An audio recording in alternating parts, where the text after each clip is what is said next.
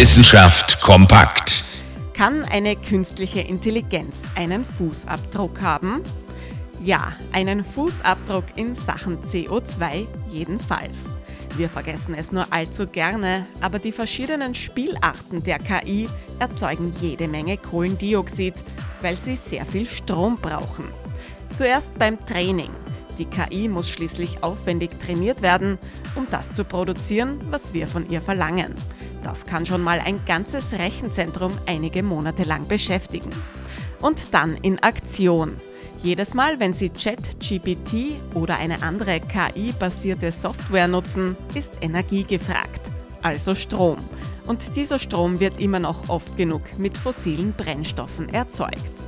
Trotzdem, KI ist die Zukunft. Das trommeln die großen Konzerne wie Google oder Microsoft bereits seit Jahren. Dann muss die KI aber auch nachhaltig gestaltet werden, sonst ist es eben nicht die Zukunft.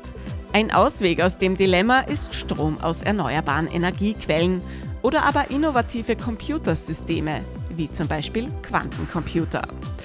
Quantencomputer, grüner Strom und künstliche Intelligenz. Sieht so die Zukunft aus?